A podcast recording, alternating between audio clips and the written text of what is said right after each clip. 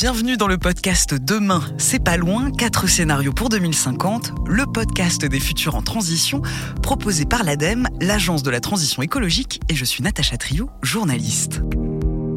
Parce qu'il faut agir vite et dès aujourd'hui pour le climat, les experts de l'ADEME ont imaginé quatre trajectoires possibles pour parvenir à la neutralité carbone à l'horizon 2050. Quatre chemins aux choix de société et aux efforts différents. Pour atteindre cet objectif, quels seront les modèles de société de demain? À chaque épisode, nous vous proposons un voyage dans le temps pour imaginer à quoi pourrait ressembler notre vie en 2050. Voici le second scénario, plus fort ensemble. Nantes, 2050.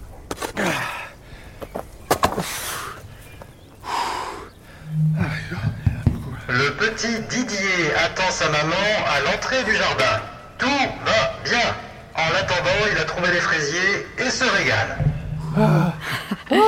Les enfants, C'est déjà la saison des fraises bah on est fin mars. Ah oui, ah bah oui, oui. Et votre môme, comment elle va la petite Justine? Bien, bien, très bien. Bah d'ailleurs, je vais devoir filer, sinon je vais être en retard pour l'école. Et ça va avec les vieux de la maison de retraite? J'ai l'impression que c'est une bonne idée d'avoir mélangé les générations. Ouais, ouais, elle se plaint pas. Bah, ça lui fait 15 mamies et 8 papis de substitution, donc. Mais l'autre fois, ils ont retrouvé le vieux Gabi en haut du toboggan. Ouais, bon, ils ont évité la catastrophe de justesse. Non, mais à part ça, tout le monde semble apprécier. hein. Ouais, j'ai l'impression. Vous savez ce qu'il y a dans le panier cette semaine? Oh, J'espère qu'ils vont mettre quelques douceurs. Des fraises, par exemple. Bon, sauf si le petit Didier a tout mangé. hein. Vous savez qu'au début, j'ai eu du mal à m'habituer à ce nouveau système. Travailler au jardin trois heures par semaine pour avoir le droit à des légumes. euh, pff. Alors qu'avant, il suffisait de passer au supermarché. Des légumes bio, gratuits, et qui poussent à 15 minutes de chez nous. C'est ça l'idée. Et puis ça permet de se rencontrer aussi. Eh oui. C'est quoi cette horreur? Ah, il est 17h. C'est le début du cours de tectonique. Ah, c'est drôle. Mes parents m'en ont parlé hein, de cette danse. Et à l'époque, ça les faisait bien marrer, mais maintenant, tous les ados sont à fond. Mais d'où ça vient? De la mairie, là? Ouais, on dirait, ouais. Ah, maintenant que les bâtiments ont plusieurs usages, ça m'étonnerait pas. Bah tiens, vous savez que le musée de la Place Royale, là, ça devient une salle de cinéma à partir de 20h. Non. Merci du tuyau, hein. Je sais quoi faire demain soir, là. Bon, allez, je vous laisse. Faut que je fasse un tour à Troc Me If You Can.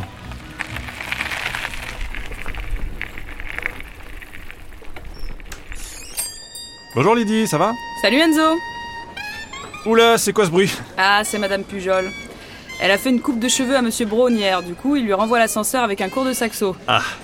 Qu'est-ce que je peux faire pour toi Alors, je cherche une cocotte en fonte pour ce soir. T'aurais pas ça en stock Ouais, viens, on va regarder. Je crois qu'on m'en a déposé une cette semaine. Alors, alors, attends. Chaise de bébé, fer à friser. Tu préfères pas un appareil à raclette Ah non.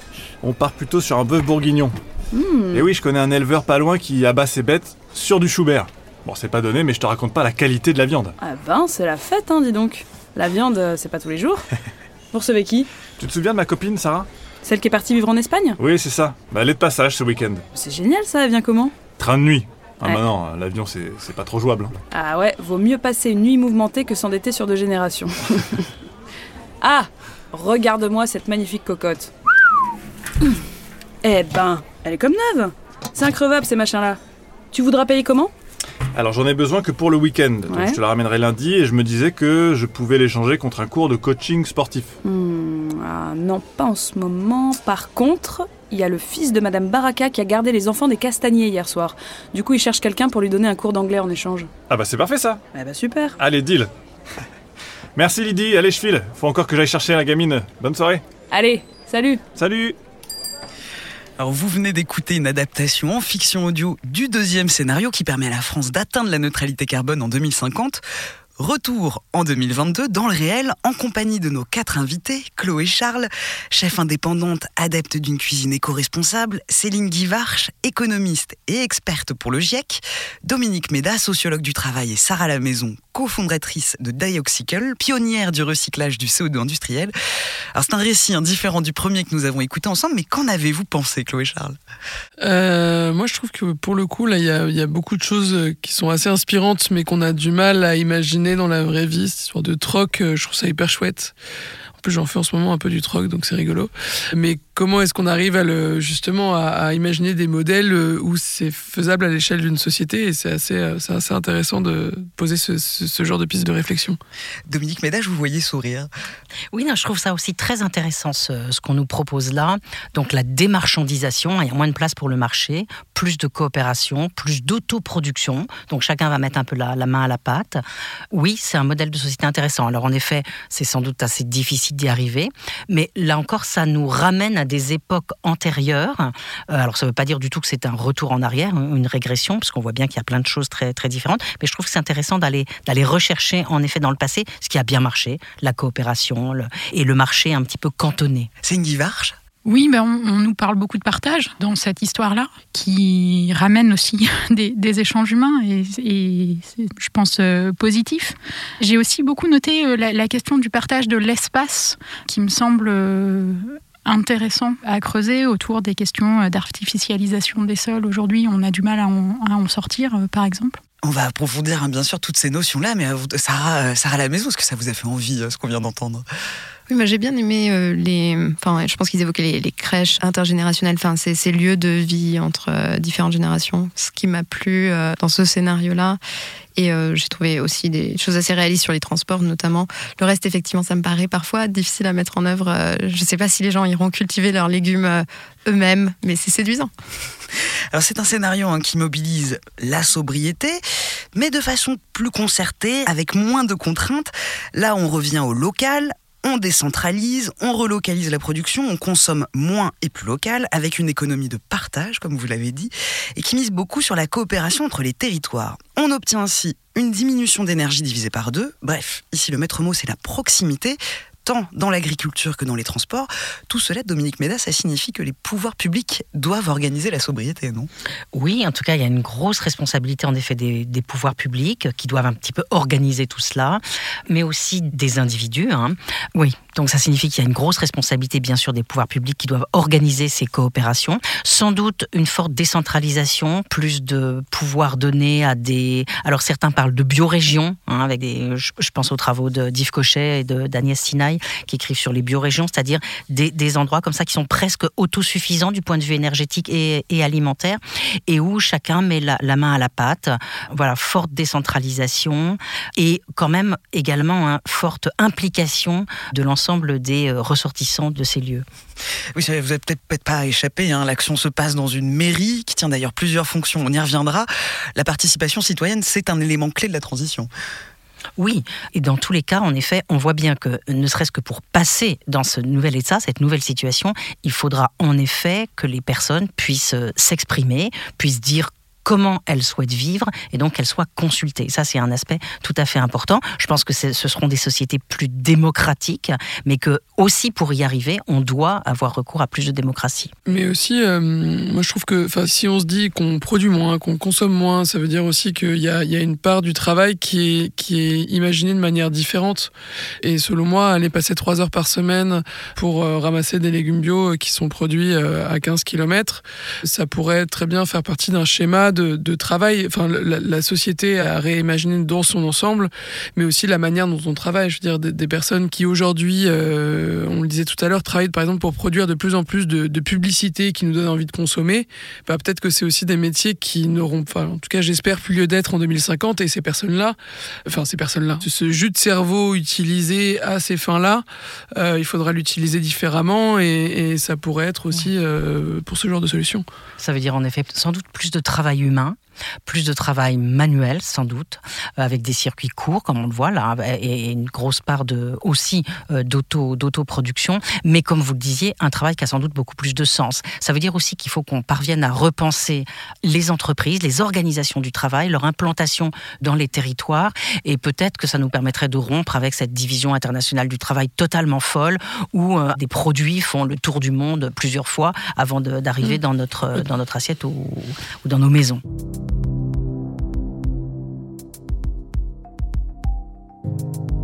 Alors justement, hein, par rapport à cette proximité, un des personnages, comme vous l'avez relevé, travaille trois heures au jardin pour avoir des légumes bio d'à côté. Chloé Charles, le local, c'est quelque chose de fondamental pour une alimentation durable. Ah oui, c'est complètement fondamental. Et puis surtout, euh, je pense que ça devrait être meilleur pour le porte-monnaie. C'est pas normal qu'aujourd'hui ça soit plus cher quand ça vient de plus près et que ça a poussé en bio alors qu'on n'est pas censé avoir mis des tonnes de produits phytosanitaires, machin. Enfin, il y a tout un truc quand même qui tourne pas vraiment rond.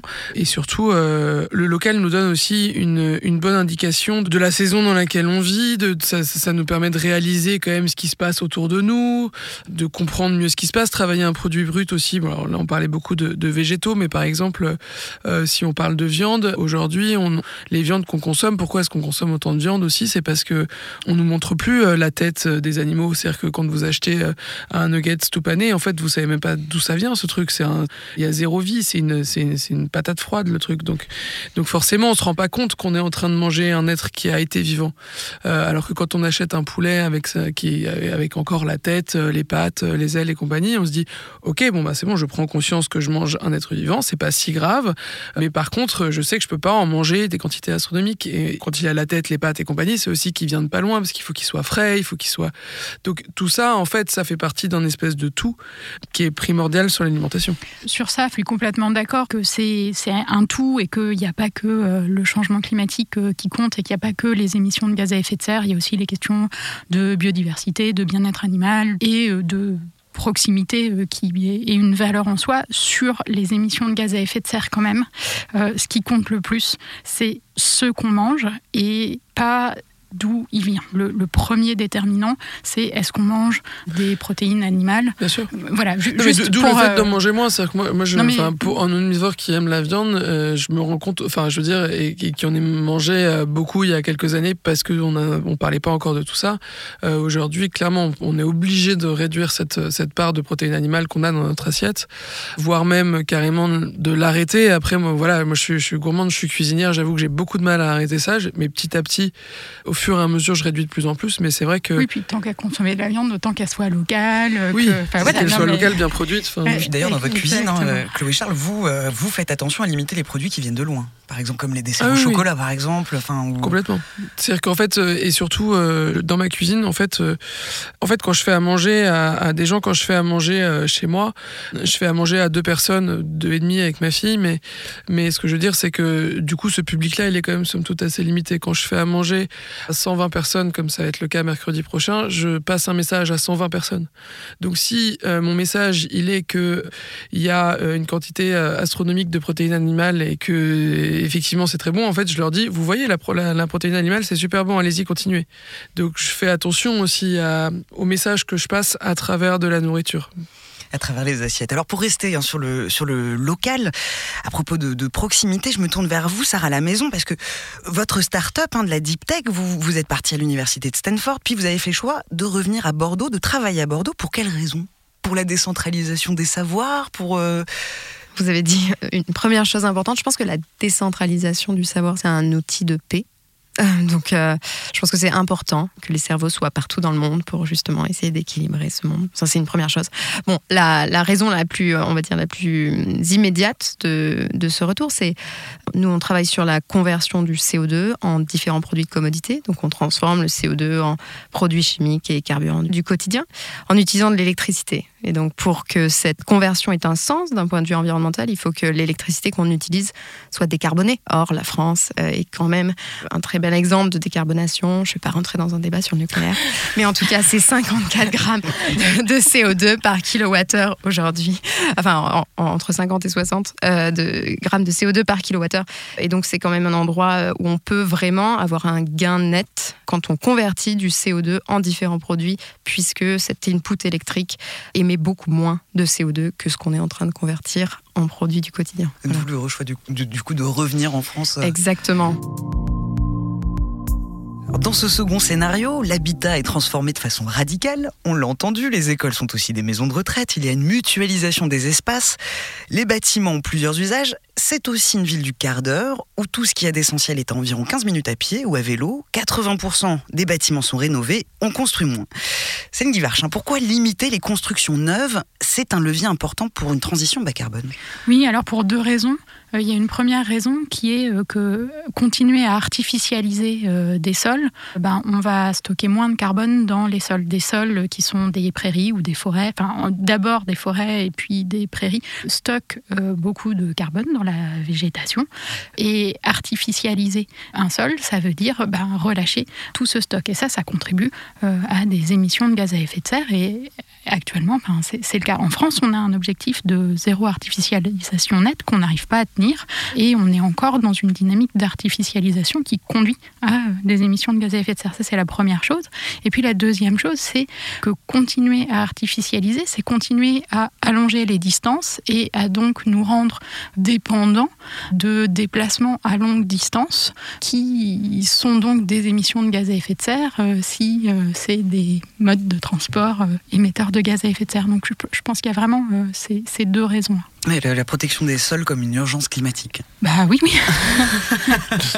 Euh, après, euh, là encore, pour rappeler des ordres de grandeur, si on regarde la France, c'est bien les transports qui sont euh, le premier secteur d'émissions de gaz à effet de serre en France. Hein. c'est 30% des émissions sur le territoire français et la moitié, donc 15%, c'est les véhicules particuliers et le reste, c'est les, camions. Un tout petit peu les trains, un tout petit peu les avions parce qu'il y a très peu de gens qui prennent des avions l'empreinte carbone du, bâtiment, hein, justement, on peut peut-être rappeler euh, sont, quel est le poids de ce secteur en termes d'émissions, euh, Céline Guivarch Les bâtiments, ça dépend un petit peu comment on compte. Si on compte juste là où ont lieu les émissions, euh, à ce moment-là, ça va être si on brûle des énergies fossiles dans les chaudières directement dans les bâtiments. Ça, à l'échelle française, c'est à peu près 18% euh, des émissions euh, de gaz à effet de serre sur le territoire français. Il y en a 60%, c'est euh, dans les bâtiments résidentiels, les, maisons, les appartements, etc. Et puis 40% dans les bâtiments tertiaires. Mais à l'échelle mondiale, c'est un petit peu moins que ça. Mais on peut aussi réattribuer les émissions pour produire de l'électricité qui est utilisée dans les bâtiments. Et à ce moment-là, c'est beaucoup plus. Je ne vais pas avoir le chiffre exact en tête, mais disons que ça, ça, ça augmente. Et donc, donc euh, là aussi, c'est euh, un secteur euh, où on peut agir. Et encore une fois, avec différents types de leviers, des leviers qui sont bah, de la sobriété, mettre le thermostat plus bas, ne pas chauffer certaines pièces, particulièrement les bureaux quand ils ne sont pas occupés, mmh. etc. Tout ça, c'est de la sobriété. Après, il y a tout ce qui va être bah, rénovation thermique des, des, bâtiments pour avoir un confort à l'intérieur, aussi bien l'hiver que, et de plus en plus l'été, euh, avec la, question des vagues de chaleur qui, sont plus fréquentes et, plus intenses. Et donc euh, là aussi, bah, c'est des investissements euh, pour isoler les bâtiments. Et puis les questions aussi de production renouvelable au niveau des bâtiments, par exemple les, panneaux solaires sur les toits des bâtiments, etc. Donc il y, a tout un tas de, leviers un petit peu différents les uns des autres pour agir sur les bâtiments.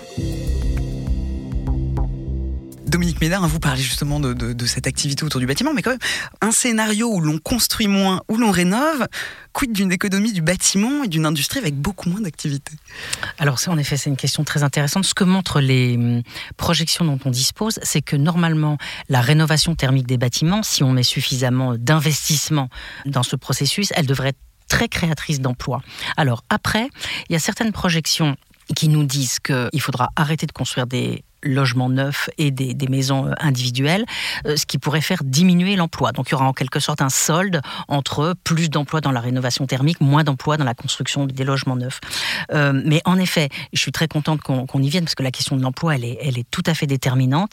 Il faut qu'on parvienne à expliquer que ce n'est pas parce qu'on fera plus de qualité qu'on aura moins, moins d'emplois. Donc il y, a, y, a, toujours ce lien entre la croissance et l'emploi. Donc ce qu'il faut montrer, c'est qu'on peut quelque sorte recomposer l'intérieur de notre produit intérieur brut, en quelque euh, sorte, ne pas avoir nécessairement de croissance. Il y aura un moment où on aura de la croissance avec plus d'investissement, mais normalement, on devrait aboutir à une situation où on aurait plus d'emplois, avec aussi la question, on en parlait tout à l'heure, de l'agriculture. C'est-à-dire que certains scénarios, je pense à celui du Shift Project, mais alors là, les différentes projections ne sont pas d'accord, hein, nous disent qu'il faudra embaucher massivement dans l'agriculture. Par exemple, le scénario du Shift Project nous dit qu'il faudra plus 500 000 emplois dans l'agriculture. Et c'est c'est très intéressant parce que tout se passe comme si on avait un anti-déversement. Je ne sais pas si vous vous souvenez, mais Alfred Sauvy parlait du déversement. Donc on diminue euh, l'emploi dans le secteur primaire, qui va dans le secondaire, qui va dans le tertiaire. Ben, je me demande si là, avec cette nouvelle euh, société écologique dont on parle, on ne va pas assister à un accroissement de l'emploi à la fois dans le secteur primaire, l'agriculture, et le secteur secondaire, l'industrie.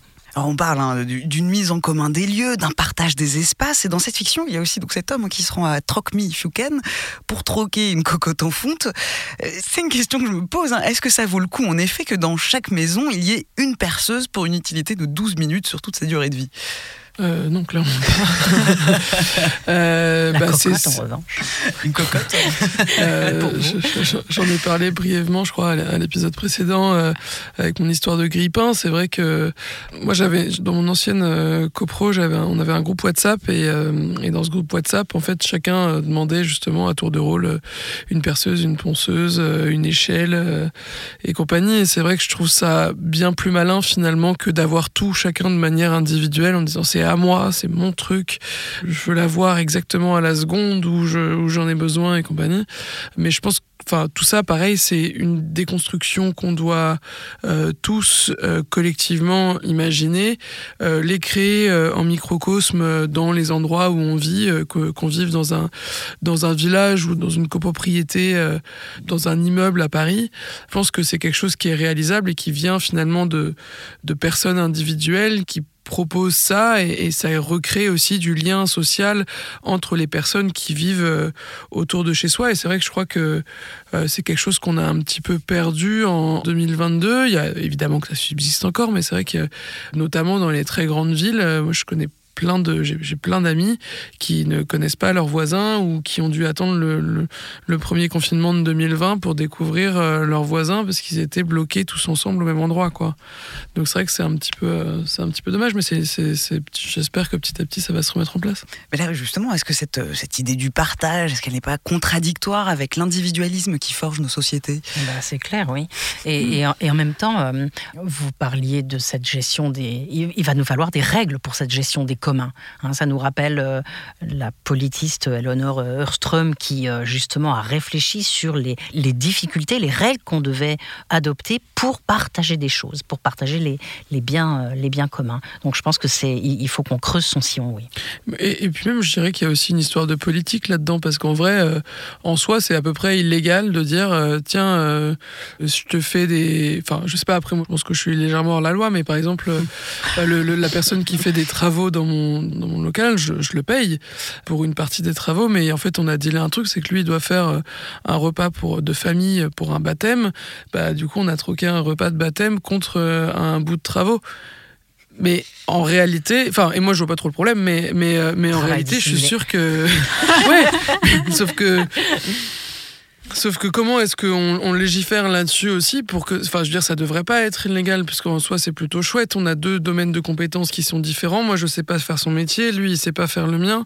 Euh, j'ai besoin de lui, il a besoin de moi. Pourquoi est-ce que on, échange forcément, enfin, encore une fois, de l'argent qui nous permet derrière de de consommer et compagnie, quoi. Enfin, y a... Après, il y a les systèmes locaux d'échange ou les monnaies, euh, les monnaies locales, les monnaies euh, spécifiques. Mm. Et d'ailleurs, on a, je, je, fais une toute petite page de publicité. On vient de l'institut l'Institut Veblen vient de publier un, bouquin d'ailleurs dont le titre est très proche de ce qu'on est en train de faire parce que ça s'appelle 2030, c'est demain. Euh, un, programme de transformation sociale écologique et justement dedans il y a un chapitre euh, qui est consacré à cette question des, monnaies locales qui semblerait très utile pour organiser ces, échanges. Oui, pardon, c'est l'univers. Moi, il y a quand même une chose qui m'interroge un peu dans, ce. On, parle de proximité, euh, de partage à un échelon très local, mais on a quand même euh, besoin euh, d'échanges internationaux et on a besoin de coopération euh, internationale. Et le changement climatique nous pose d'autant plus cette question-là. On a besoin de solidarité internationale face aux impacts du changement climatique. Et je me demande comment, dans un monde très euh, avec euh, la proximité comme très très forte et, organisatrice des sociétés, comment euh, la solidarité à plus large échelle s'organise? Bah, Moi, c'est là où, je sais pas, je suis peut-être peut un petit peu revendicatrice, mais c'est là où j'en veux beaucoup justement aux, politiques, parce que je trouve que là, on est en train de parler depuis tout à l'heure de, d'actions hyper individuelles où, où, les, où les citoyens finalement s'organisent entre eux et, et créent beaucoup de. Enfin, font beaucoup de choses pour que ça aille mieux, font des efforts et compagnie. Mais je veux dire, moi, je trouve que, en tout cas, actuellement en 2022, pas forcément en 2025, euh, en 2050, mais, mais je trouve qu'actuellement, on n'est pas du tout accompagné par euh, les pouvoirs publics. On nous aide pas du tout euh, dans cette transition écologique. Enfin, en tout cas, c'est peut-être un, ressenti. Je me rends peut-être pas compte de plein de choses, mais, mais je trouve quand même qu'il y a un gros souci à ce sujet, quoi. En tout cas, ce qui est d'assez évident, hein, c'est que tout le monde doit prendre sa part dans cet effort-là, que ce soit les politiques publiques, le, les partis civils, les sociétés privées, que tout ça, c'est un effort collectif. En tout cas, c'est ce qui ressort dans ce scénario-là. Mhm. Et par rapport justement à cette idée d'accompagnement, je me tourne vers votre parcours encore, hein, Chloé Charles, parce que vous travaillez justement à faire de la sensibilisation sur des nouvelles pratiques alimentaires, en l'occurrence. Mhm. Ça, ça veut dire qu'il y a un réel besoin d'accompagnement. Oui, il y a un réel besoin d'accompagnement. changer les habitudes. Il y a un réel besoin d'accompagnement, mais c'est encore très compliqué. C'est-à-dire que euh, avec Reduxio, on, va voir et, démarcher parce que c'est quand même une entreprise à but euh, à but lucratif du coup pour aider les des collectivités à réduire leurs déchets. Il y en a certaines, je, ne citerai pas forcément leur nom, mais par exemple dans la restauration. Euh, plutôt scolaire, c'est c'est 128 000 euros de déchets alimentaires par jour qui sont dépensés. C'est qu'on a fait un rapide calcul. Euh. Nourrir ses poubelles. Quoi. Ah oui, bah, j'ai imaginé un, slogan qui s'appelle Ne nourrissez pas les poubelles, c'est plutôt euh, Nourrissons les poubelles à gogo. Euh, c'est-à-dire qu'en fait, on est parti du constat assez simple qu'il y a un, gramme, un grammage moyen par enfant qui est à peu près de, de 120 grammes par jour. Donc on a tout simplement multiplié 120 grammes par le nombre d'enfants nourris quotidiennement, par un ratio qui correspond à peu près à ce qu'on dépense pour, pour pour les scolaires qui est autour de 2,50€, 3 euros le kilo, plutôt 2,50€ parce que 3 euros c'est presque un petit peu haut. C'est-à-dire tout, tout confondu, la moyenne de ce qui est acheté euh, est à peu près autour de 2,50€ le kilo. Et on arrive à 128 000 euros par jour. Mais ces entreprises-là, on peine encore à réussir à aller les voir, à leur dire on peut vous aider à réduire ce chiffre-là, tant pour des histoires d'argent que clairement pour la planète. Euh, ça va vous coûter au total 5000 euros. C'est votre prix C'est notre, alors c'est notre, prix. Enfin, c'est ce qu'on leur propose là pour trouver, pour faire un établissement pilote en fait, euh, avec euh, où on va le faire de manière très très approfondie. Donc euh, voilà. Après, on a, on a des, des, tarifs en fonction du nombre de jours passés. mais là, c'est pour essayer d'avoir un établissement pilote. Et apparemment, ils ont pas les budgets. Donc c'est rageant parce qu'en fait, on se dit mais même l'argent, en fait même en leur mettant un nez en dehors du nombre de kilos que ça représente, quand on parle d'argent, c'est astronomique. Et il y a, toujours des Ah non, mais en fait, on a autre chose à, on a autre chose à faire, on a autre chose à faire. Et l'impact d'une entreprise comme Reduxio et enfin en tout cas moi c'est ça que je trouve passionnant c'est qu'en fait on se rend compte que assez rapidement on peut arriver à des chiffres qui sont monumentaux. Merci. En tout cas, ça, ça illustre bien que tout ça, ça va être en effet euh, une transformation collective à mettre en œuvre à chaque niveau de la société. Merci à vous quatre. Merci Chloé Charles. Merci Céline Guivarch, Dominique Méda et Sarah La Maison. C'était le deuxième épisode de Demain, c'est pas loin. Quatre scénarios pour 2050. Un podcast proposé par l'ADEME, l'Agence de la transition écologique, produit par Hercule, écrit par Natacha Triou. Rendez-vous pour le troisième scénario, 50 nuances de vert.